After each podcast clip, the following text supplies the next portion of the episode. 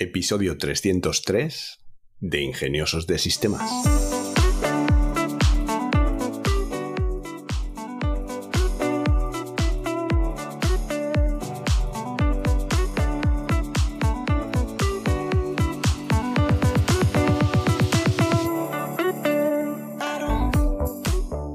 Hoy es domingo 17 de diciembre de 2023 y por supuesto hablamos de inteligencia artificial. Soy Charlie Alonso de Tenolitas y quiero recordaros que disponéis de una suscripción mensual a una consultoría tecnológica especializada en inteligencia artificial que muy pronto se convertirá en la plataforma de formación para estas tecnologías. Esta semana Google se encuentra en el ojo del huracán tras admitir que su llamativo vídeo de demostración de Gemini utilizó demasiada edición y muchos prompts para hacer que el modelo pareciese más impresionante de lo que es, engañando a los consumidores con el vídeo. La elegante demostración dejó asombrados a los espectadores con la capacidad de Gemini en tareas como reconocer dibujos, reconocer gestos con las manos. Ahora Google revela que no fue una demo en directo, que en realidad se extrajeron frames del metraje y luego los investigadores ingresaron prompts escritos para Gemini fuera de cámara, manipulando las interacciones. Además, defienden que el embellecimiento breve en una demostración es una práctica común, pero los críticos argumentan que representan mal las capacidades y que son pues malas prácticas ha sido una montaña rusa para Google Gemini durante la última semana, con la demostración pasando rápidamente de ser un logro increíble a lo que ahora parece pues un poco trucos y espejismo. Si el modelo es tan capaz como afirma Google, hubiera sido mejor demostrarlo de manera transparente y dejar que Gemini hablara por sí mismo. Después de un maratón de conversaciones, los funcionarios de la Unión Europea finalmente lograron un acuerdo tentativo que establece el primer marco legal integral del mundo que rige los sistemas de inteligencia artificial, aunque algunos críticos argumentan que no va lo suficientemente lejos. El Acta de Inteligencia Artificial tiene como objetivo garantizar la supervisión de la IA de alto riesgo a través de la transparencia, la gestión del riesgo y la revisión humana cubre áreas controvertidas como el uso de reconocimiento facial, con compromisos que permiten aplicaciones de la ley. El acto será votado oficialmente a principios del próximo año y no entrará en vigor hasta eh, al menos 2025. La regulación de la IA es un tema polarizante, con muchos sintiendo que el acto no va lo suficientemente lejos y otros diciendo que su exceso de alcance destruye el potencial del avance de la IA en Europa. Independientemente de donde realmente se sitúe, Europa realiza el primer movimiento importante estableciéndose como un líder potencial en el frente legal de la IA. La startup francesa Mistral AI acaba de lanzar Mistral, un modelo de inteligencia artificial de código abierto con 45.000 millones de parámetros, utilizando una arquitectura avanzada que se llama mezcla de expertos, o en inglés Mixture of Experts, o abreviado MOE para competir con rivales con un costo mucho mayor. Además, anunciaron una impresionante ronda de series A de inversión de 415 millones que valora la compañía en 2.000 millones. Mistral iguala o supera a modelos como Llama 2 y GPT 3.5 en la mayoría de las pruebas, funcionando seis veces más rápido. Mejora significativamente las capacidades multilingües y de relacionamiento científico, en áreas como matemáticas y generación de código. Mistral también introdujo Le Platform, que proporciona acceso a través de API a versiones alojadas de Mistral y sus otros modelos para construir aplicaciones rápidamente.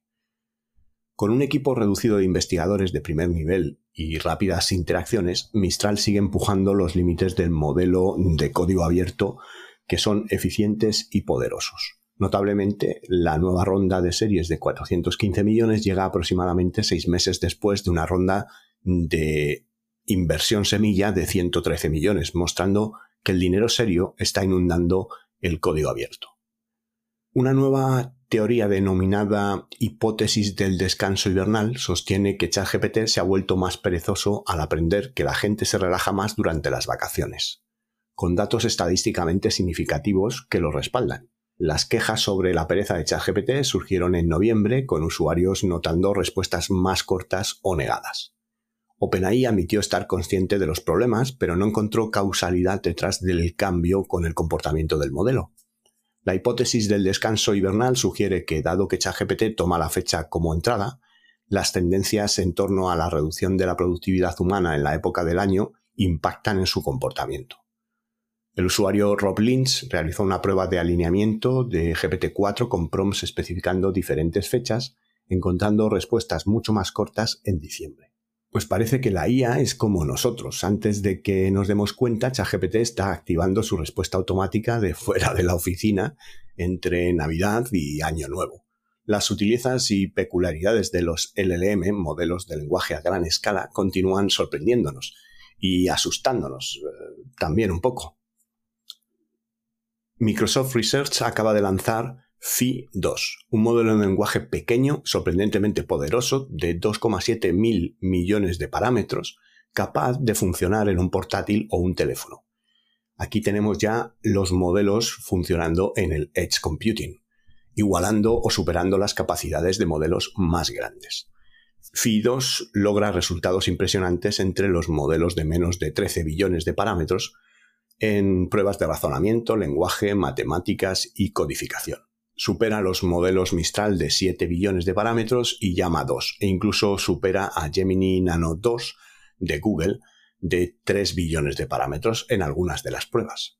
Microsoft acredita la selección estratégica de datos enfatizando contenido de calidad de libro de texto, más técnicas innovadoras de transferencia de conocimiento en la escalabilidad eficiente de Pi 2 pero las empresas aún no pueden acceder al modelo, ya que Microsoft actualmente solo lo licencia para fines de investigación y no comerciales. Lograr estos resultados en un paquete tan pequeño es bastante impresionante, y la capacidad de funcionar en dispositivos como un portátil o un teléfono abre la puerta para el uso local y offline más capaz, lo que protege también la privacidad de la información. Con el lanzamiento justo una semana después de que Google presentara Gemini Nano, Microsoft sin duda está haciendo su declaración de que está en la carrera. Tesla acaba de presentar una versión dramáticamente renovada del prototipo de su robot humanoide Optimus, con importantes mejoras en velocidad, destreza y equilibrio mm, que lo acercan a funciones futuristas. Optimus Gen 2 pierde más de 20 libras para mejorar la movilidad, mientras que aumenta la velocidad de caminata en un 30% a través de nuevos pies y un movimiento más fluido. Los sensores en los dedos también permiten la manipulación delicada de objetos. Un Optimus capaz de manejar un huevo con delicadeza en la demostración. Mejoras con un cuello más flexible, electrónica integrada y manos más rápidas con retroalimentación táctil apuntan a replicar las ventajas humanas. También puede bailar mejor que la mayoría de los humanos, con un movimiento súper suave demostrado a lo largo del metraje en tiempo real de la demostración. Elon y compañía han logrado un progreso seriamente impresionante con esta actualización de Optimus, construyendo robots humanoides acercándose cada vez más a los robots eh, multimodales y supercapaces. Esto solo lo habíamos imaginado en las películas. Google DeepMind acaba de lanzar dos nuevas expansiones de su cartera IA, haciendo que el nuevo Gemini Pro esté disponible para que los desarrolladores construyan a través de Google AI Studio, mientras que libera el modelo de texto a imagen Imagen 2. Google AI Studio permite interactuar con Gemini Pro mediante texto a imágenes para construir rápidamente agentes conversacionales, proporcionando código para que los usuarios lo integren en. Ofrece generosos límites de tasa gratuitos están por venir planes de pago, obviamente, pero los costos de la API de Gemini son más altos que los de GPT 3.5. La plataforma basada en la web actúa como una rampa de acceso a la plataforma Vertex AI de Google Cloud para el despliegue comercial. Junto con el lanzamiento de Google AI Studio, Google DeepMind también reveló Imagen 2, su tecnología de difusión de texto a imagen más avanzada con resultados fotorrealistas. Google continúa presentando nuevos avances, integrando Gemini en su vasta red y facilitando el camino para que los desarrolladores sigan experimentando con IA de vanguardia. Por otro lado, Sam Altman, CEO de OpenAI, acaba de dar una entrevista franca y amplia después de ser nombrado CEO del año por la revista Time. reflexionando sobre su breve despido y la gobernanza de la IA poderosa y por qué sigue siendo optimista a pesar de los riesgos. Alman sintió que el drama de la sala de juntas trajo una reflexión productiva sobre la necesidad de que la gobernanza de OpenAI apoye su misión a medida que las capacidades de la IA avanzan rápidamente. Cree que la AGI, la inteligencia general artificial, será la tecnología más poderosa que la humanidad haya inventado hasta ahora, con enormes implicaciones para democratizar el acceso a la información a nivel mundial. Alman también enfatizó los riesgos de la desinformación personal de la IA, particularmente con las próximas elecciones en 2024. Las declaraciones de Alman suenan como las de alguien más preocupado por guiar una tecnología que cambia el mundo que por el drama de la sala de juntas. Y a pesar de los riesgos, Sam suena confiado en que la AGI y la aceleración de la IA cambiarán el mundo para mejor y más pronto que tarde.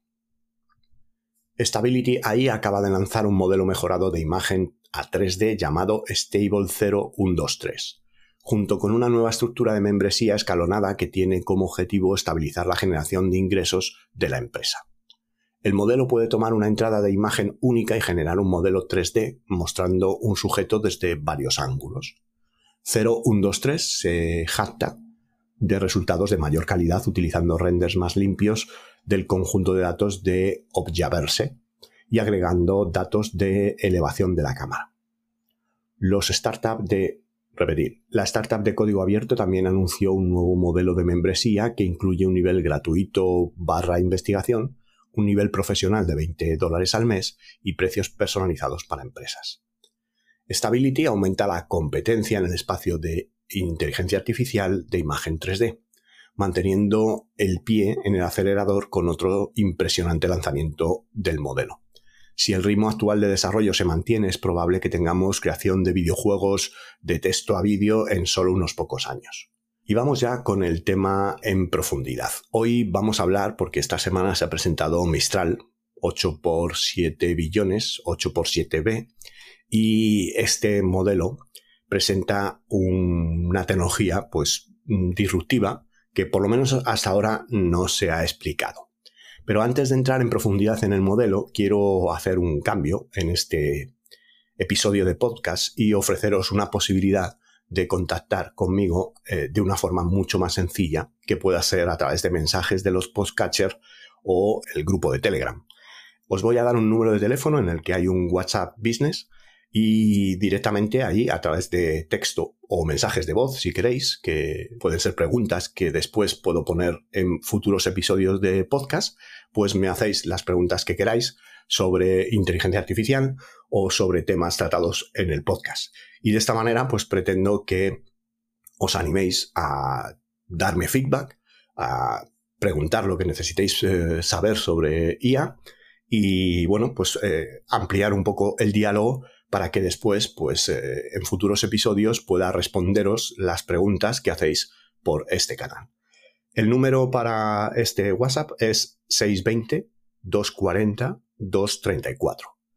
620-240-234.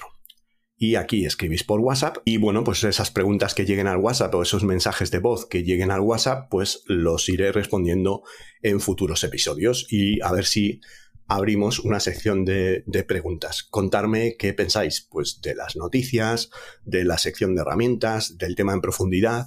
Cualquier feedback es, eh, por supuesto, bienvenido. Y como os decía antes, hoy nos adentramos en un tema fascinante y de vanguardia en el mundo de la inteligencia artificial. The Mixture of Experts o MOE. Estos sistemas representan una revolución en cómo los modelos de aprendizaje profundo son entrenados y cómo operan, ofreciendo una eficiencia y una capacidad de personalización sin precedentes. Vamos a hacer una explicación muy sencilla de cómo funciona esta tecnología. A través del episodio exploraremos qué son los MOE, cómo funcionan y su impacto en el futuro de inteligencia artificial prepararos para sumergiros en una conversación apasionante sobre uno de los desarrollos más emocionantes de la IA contemporánea. La mención de la aparición de Mistral 8x7b es significativa porque marca un punto de inflexión en la comunidad de inteligencia artificial de código abierto. especialmente en lo que respecta a los modelos de transformadores, transformers. Mistral 8x7b es un ejemplo destacado de un modelo de Mixture of Experts. Es una clase de transformadores que ha captado una gran atención debido a sus capacidades mejoradas. También hay rumores de que eh, esta tecnología o esa arquitectura MOE es lo que está detrás también de mm, ChatGPT 4.5, pero como ahí no hay transparencia, pues tampoco dejan de ser más que lucubraciones y no tenemos claro que sea realmente la tecnología que hay detrás de OpenAI para su modelo ChatGPT 4.5. Estos modelos han demostrado la posibilidad de escalar significativamente el tamaño y la eficiencia de los modelos de IA, ofreciendo un preentrenamiento más eficiente y una inferencia más rápida en comparación con los modelos densos tradicionales. La inferencia es la generación, es lo que son capaces de inferir generando texto para las preguntas que le hacéis. ¿Y qué es exactamente un MOE? Eh, los Mixture of Experts, en el contexto de los modelos de transformers, de los modelos de transformadores, representan una técnica de modelado de inteligencia artificial donde se sustituyen las capas de la red neuronal, que normalmente son densas, las capas convencionales, por capas MOE. Estas capas de Mixture of Experts están compuestas de dos elementos principales. Capas MOE esparsas, que se llaman esparsas, que es que en lugar de usar capas de red neuronal que normalmente son feed forward, que eh, reciben los datos y los procesan haciéndolos avanzar hacia adelante, hacia otras capas, y esto es lo que va constituyendo capas densas, pues las capas MOE contienen un número determinado de expertos, cada uno eh, de estos expertos es a su vez una red neuronal, que normalmente también es una red neuronal feed forward, que recibe los datos y los pasa hacia adelante. Y estos expertos pueden ser eh, redes simples o complejas, dependiendo un poco de las necesidades. Incluso pueden ser tan complejas que sean unas capas eh, MOE, creando así una estructura jerárquica. Y por otro lado, aparte de estas capas MOE, tienen una red de puertas lógicas o un enrutador. Esta red determina a qué expertos envía cada token de datos. Por ejemplo, un token puede ser dirigido a un experto específico basado en el análisis eh, que, que realiza este enrutador, y el enrutador se compone de parámetros aprendidos y se entrena junto al resto de la red.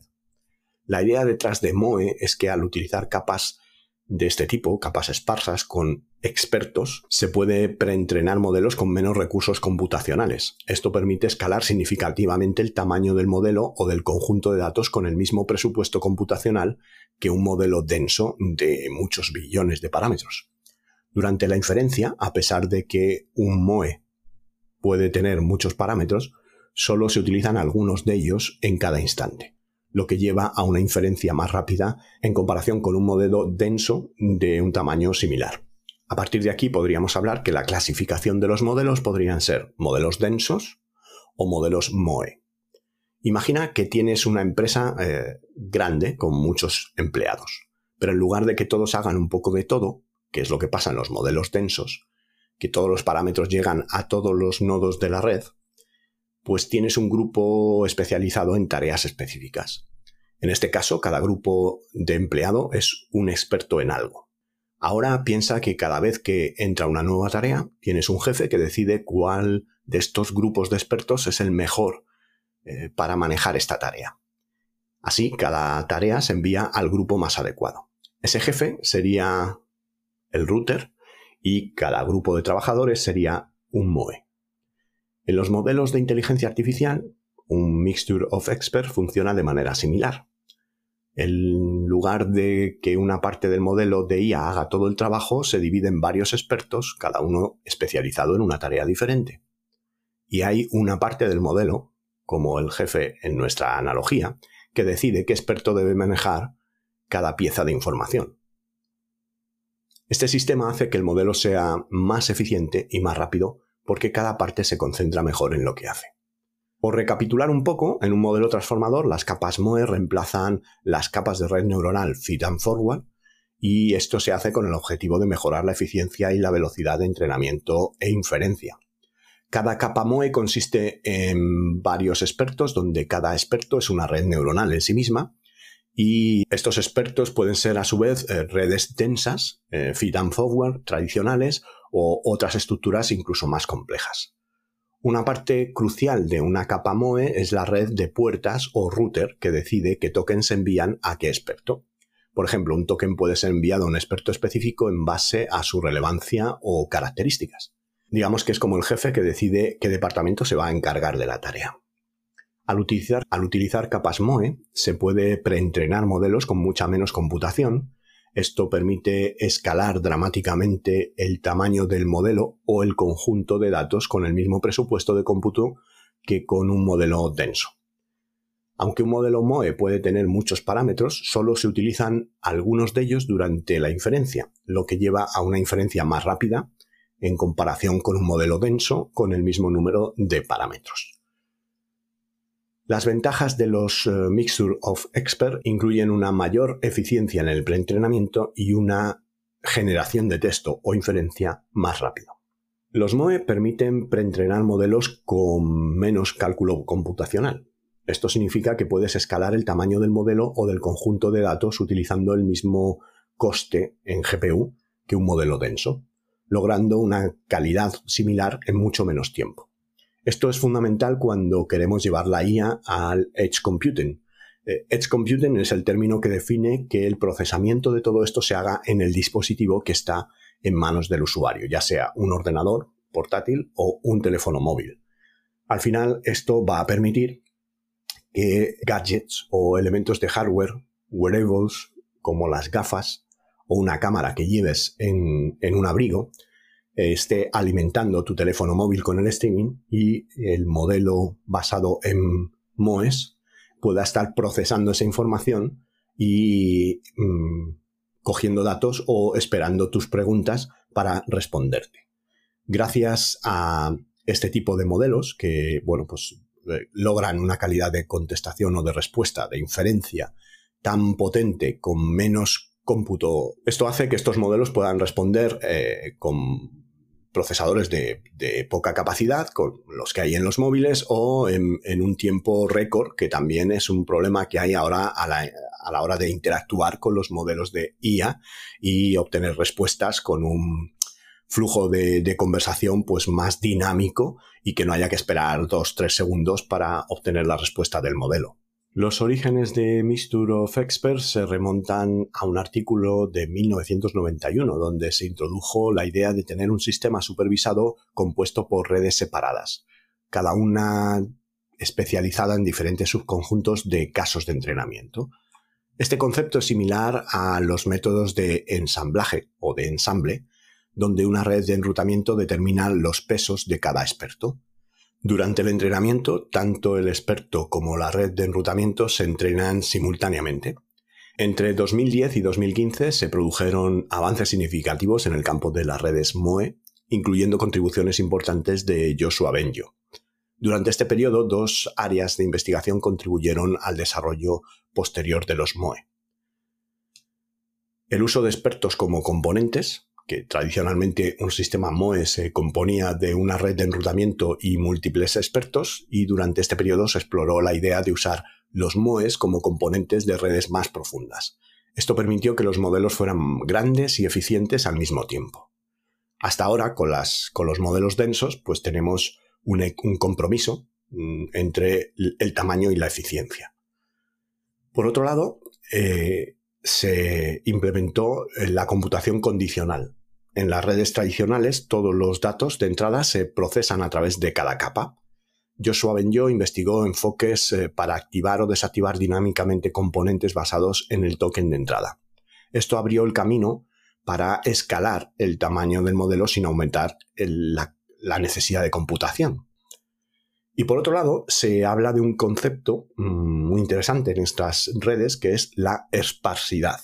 Viene del inglés sparsity y no existe en castellano la esparsidad. Pero bueno, es un concepto que me, hace más fácil explicaroslo, ¿no? Esta esparsidad, en el contexto de los Mixture of Expert, mejora la eficiencia computacional al permitir que solo se activen partes específicas del modelo para un determinado input. Digamos que esparcimos los tokens y como los grupos de expertos o las redes neuronales que van a atender esos tokens se van a activar o desactivar según el dato que llegue, esta esparcidad es la que hace que la red sea más eficiente. En modelos densos todos los parámetros son utilizados por todos los inputs, pero en los modelos donde se esparcen los tokens y permite que algunos grupos de expertos los utilicen y otros directamente se apaguen, pues solo partes del sistema están ejecutándose en un momento concreto por lo tanto hay más eficiencia. Esto se logra mediante la computación condicional que activa o desactiva componentes del modelo basándose en el token de entrada. Por ejemplo, en un MOE para traducción explorado por Sather, la idea de computación condicional permitió escalar el tamaño del modelo sin incrementar la computación, utilizando miles de expertos en cada capa MOE. Sin embargo, esto introduce desafíos como tamaños de lotes efectivamente reducidos y subutilización de algunos expertos. La esparsidad, por tanto, ofrece un camino para manejar modelos de gran escala de manera más fácil y más eficiente, aprovechando la activación selectiva de componentes del modelo basado en el input específico del token. La esparsidad en el contexto de los Mixture of Expert mejora la eficiencia computacional al permitir que solo se activen partes específicas del modelo para un determinado input. En modelos densos, todos los parámetros son utilizados para todos los inputs, pero la esparsidad permite que solo algunas partes del sistema se ejecuten. Esto se logra mediante la computación condicional, que activa o desactiva componentes del modelo basándose en el token de entrada. Aún así, con este método todavía seguimos enfrentando algunos desafíos dentro de esta arquitectura de MOE. En los MOE las entradas pueden ser dirigidas a diferentes expertos, resultando en lotes de tamaños variables para cada experto. Esto puede llevar a una utilización ineficiente de algunos expertos que reciben pocos datos. Por lo tanto, uno de los desafíos más importantes es el balance de la carga si todos los toques se envían a unos pocos expertos populares, puede hacer que el entrenamiento sea ineficiente. Por lo tanto, es crucial un balance de carga adecuado, a menudo a través de una función de pérdida auxiliar que fomente una importancia igual para todos los expertos. Por ejemplo, en un MOE para traducción, la idea de computación condicional permitió escalar el tamaño del modelo sin incrementar la computación, utilizando miles de expertos. Entonces, ¿cómo se relacionan MOE y Transformers? Esta relación se produce a través de una exploración que se llama G-Shard, que se enfoca en escalar transformadores a dimensiones enormes. Los transformadores son redes neuronales. Eh, en este caso, superarían los 600.000 millones de parámetros, 600 billones de parámetros. Mm, ChatGPT 3.5 está en, me parece, 147 billones de parámetros hablan de que ChatGPT 4 está entrenado con un trillón de parámetros. Aquí estaríamos hablando de 600 billones de parámetros. Este proyecto innovador incorpora capas MOE en los transformadores, alternándolas con las capas de Red Feed Forward convencionales. En GSAR, cada capa Feed Forward es reemplazada por una capa MOE, utilizando un enfoque de enrutamiento tanto en el codificador como en el codificador de la capa. Este diseño mejora significativamente la eficacia computacional en entornos de cómputo a gran escala, ya que las capas MOE se comparten entre dispositivos mientras que las demás capas se replican. Este enfoque representa un avance considerable en el campo de la inteligencia artificial, permitiendo manejar modelos de transformadores de un tamaño antes inalcanzable. Por otro lado están los switch transformer que a diferencia de los enfoques anteriores que utilizaban múltiples expertos, los switch transformer adoptan una estrategia de un solo experto, mm, reduciendo así la complejidad del cálculo del enrutador. Al simplificar el enrutamiento a un solo experto, se disminuyen los costos de computación entre diferentes partes de la red. A pesar de la simplificación en el enrutamiento, los switch transformer logran preservar la calidad del modelo porque esta función de switch es que el experto se comporta de manera diferente según el token que le llega. Es como si cambiara de rol, de ahí el, nombre de switch. Y con todo esto además se incorpora o se introduce el concepto de capacidad del experto, que es esencialmente un límite en la cantidad de tokens que un experto puede procesar. Esto ayuda a balancear la carga entre diferentes expertos y mejora la eficiencia general del modelo. Pero ¿cómo es el aprendizaje especializado en expertos? En los modelos Mixture of Expert, o MOE, los expertos dentro de las codificadores y decodificadores tienden a especializarse en diferentes conceptos. Por ejemplo, en el caso de los codificadores, los expertos pueden especializarse en grupos específicos de tokens o conceptos más simples, como puntuación o nombres propios. En contraste, los expertos en los decodificadores tienden a tener una especialización menos definida. Además, en un entorno multilingüe, pues uno podría esperar que cada experto se especialice en un idioma específico, pero debido al enrutamiento de tokens y al equilibrio de carga, no se observa una especialización lingüística específica en un solo experto, sino que habrá varios expertos especializados en el mismo idioma. Aumentar el número de expertos de un modelo Mixture of Experts mejora la eficiencia de las muestras y acelera el preentrenamiento. Sin embargo, estos beneficios tienen rendimientos decrecientes, especialmente después de alcanzar cierto número de expertos, como 256 eh, o 512. A medida que aumenta el número de expertos, también aumentan los requisitos de memoria de vídeo, la VRAM, para hacer la inferencia.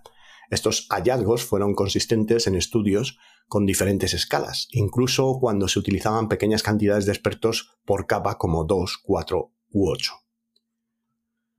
Las diferencias en la dinámica del ajuste fino entre eh, modelos densos y dispersos, y os recuerdo que el ajuste fino o fine tuning es eh, una metodología para entrenar modelos de inteligencia artificial, pues eh, los modelos dispersos son más propensos al sobreajuste comparado con los modelos densos. El sobreajuste de un modelo es que las respuestas están demasiado ajustadas a un tipo de respuesta específico. En el caso de la generación de las imágenes, un sobreajuste es que el modelo siempre eh, saldría muy rígido sin la posibilidad de cambiar la ropa o las posturas. Siempre saldría pues una foto muy parecida a la que ha sido entrenada. Eso es lo que quiere decir el sobreajuste.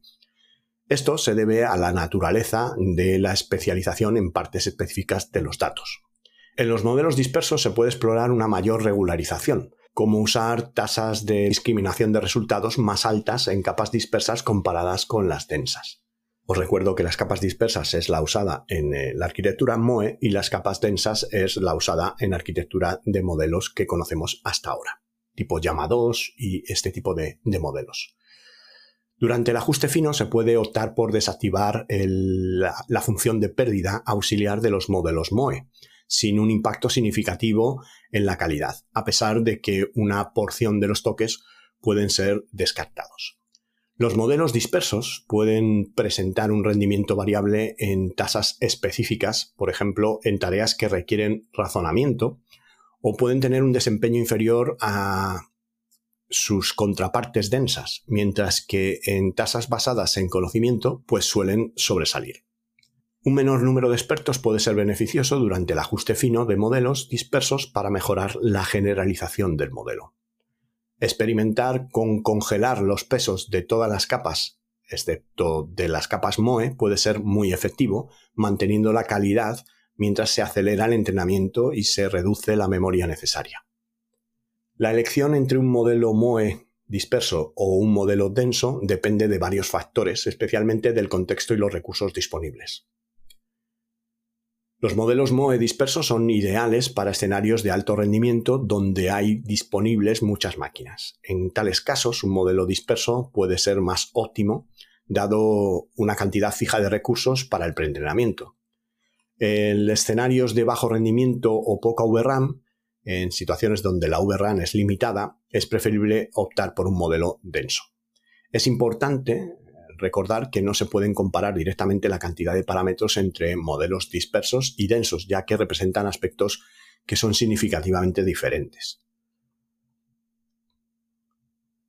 La discusión sobre el paralelismo, factores eh, de capacidad y técnicas de servicio para los MOE, se centra en cómo estos aspectos mejoran la eficiencia y la efectividad de los modelos de Mixture of Experts se exploran diferentes formas de paralelismo, como el paralelismo de datos, el paralelismo de modelos, el paralelismo de expertos. Es decir, introducir datos que son iguales en paralelo, poner dos o tres o cuatro modelos trabajando juntos, o que un modelo tenga cierto número de expertos que se repiten y que van a trabajar en paralelo. En el contexto de los MOE, el paralelismo de expertos es particularmente importante, ya que los expertos se colocan en diferentes trabajadores y cada trabajador procesa un lote diferente de muestras de entrenamiento. El factor de capacidad en MOE determina cuántos tokens pueden procesar un experto. Aumentar el factor de capacidad mejora la calidad, pero también incrementa los costes de comunicación y la memoria requerida para las activaciones. Bueno, y por no haceroslo muy pesado, también pues vamos a ver los puntos claves sobre los modelos eh, Mixture of Expert. En los MOE, las capas de red densa se reemplazan por capas MOE que incluyen una red de compuertas y varios expertos, mejorando la eficiencia del preentrenamiento y la velocidad de generación o inferencia. Se originaron en 1991, evolucionando significativamente entre el 2010 y el 2015, especialmente en el procesamiento del lenguaje natural. La esparsidad en MOE mejora la eficiencia computacional, pero presenta desafíos como tamaños de lotes desiguales y subutilización de expertos. Se utiliza una pérdida auxiliar para garantizar que todos los expertos reciban una cantidad similar de ejemplos de entrenamiento o se balancee la carga. Se discuten implementaciones como G-Shard o Switch Transformer que incorporan capas MOE en transformadores a gran escala. Se introducen técnicas como router Z-Loss para mejorar la estabilidad durante el entrenamiento.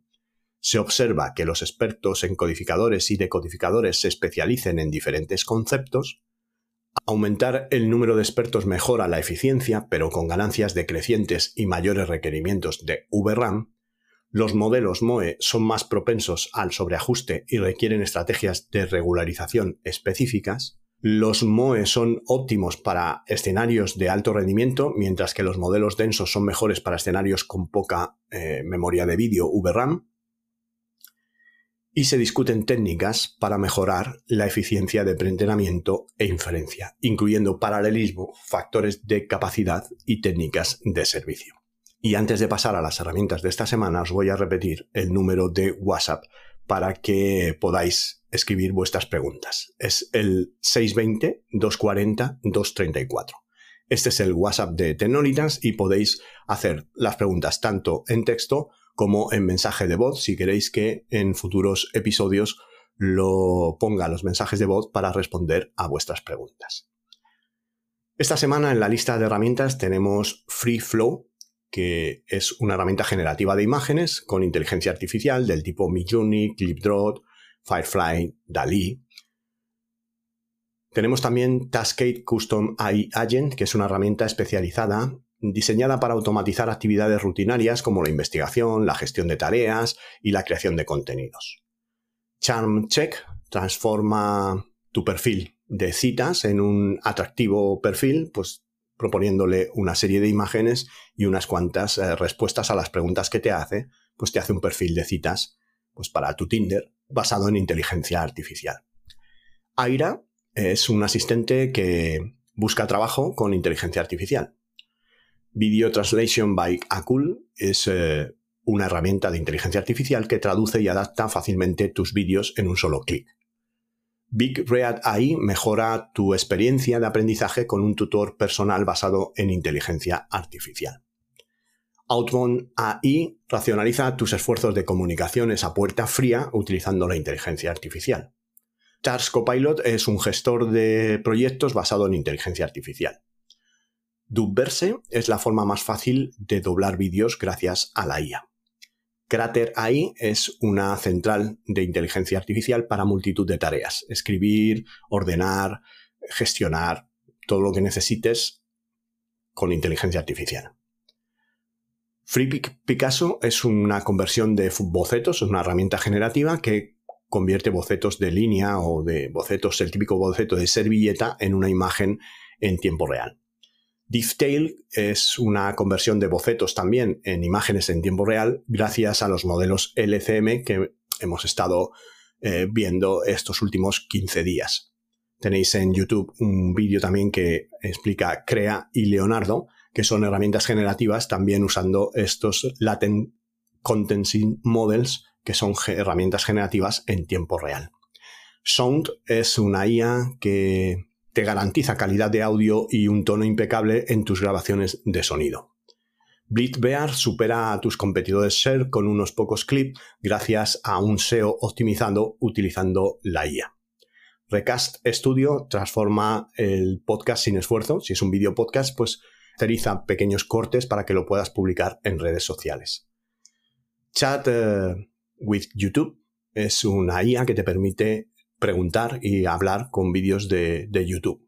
Metsi minimiza tus gastos fiscales sin esfuerzo. Es una IA para ayudarte con la fiscalidad de tu empresa.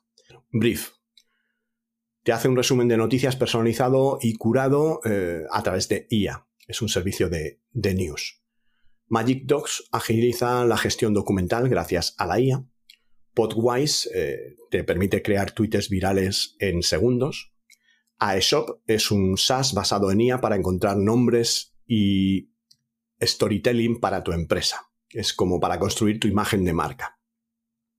Delphi construye la versión IA a partir de tus cuentas de redes sociales y te permite pues, eh, interactuar con tus usuarios de redes sociales como si fueras tú a través de un bot basado en IA. Coge información de tu sitio web, de PDF, de vídeos de YouTube, de páginas de Notion y te crea un archivo de texto para que se lo puedas cargar a tu chatbot y digamos que crees los embebidos para que tu chatbot conozca todo sobre tu negocio. Axe Viable te permite convertir instantáneamente los comentarios de eh, diversas redes sociales en documentos de producto o preguntas frecuentes mediante IA. Price GPT audita tu página de precios para ayudarte a conseguir los mejores resultados a la hora de poner los precios de tus servicios. Mind106 es una herramienta IA para eh, diseñar mejores interfaces de usuario. Bueno Verse eh, crea y explora mundos 3D eh, colaborativamente gracias a la IA. Toasty AI es una herramienta de creación de contenidos para podcast. Drive Room Security es un compañero de seguridad basado en inteligencia artificial que ayuda a los desarrolladores en su trabajo diario. Unwrapped AI es un resumen tipo Spotify de tu actividad con GitHub. Skate Pro accede a más de 1.500 herramientas de inteligencia artificial sin codificar mediante esta plataforma. SnapBee genera imágenes realistas directamente en Figma para usarlo en tus bocetos. Y por último, GradesAI es una aplicación basada en inteligencia artificial que permite las preguntas de los exámenes para los estudiantes. De esta manera puedes tener un tutor que te hace los exámenes como eh, preparándote para el que vas a tener.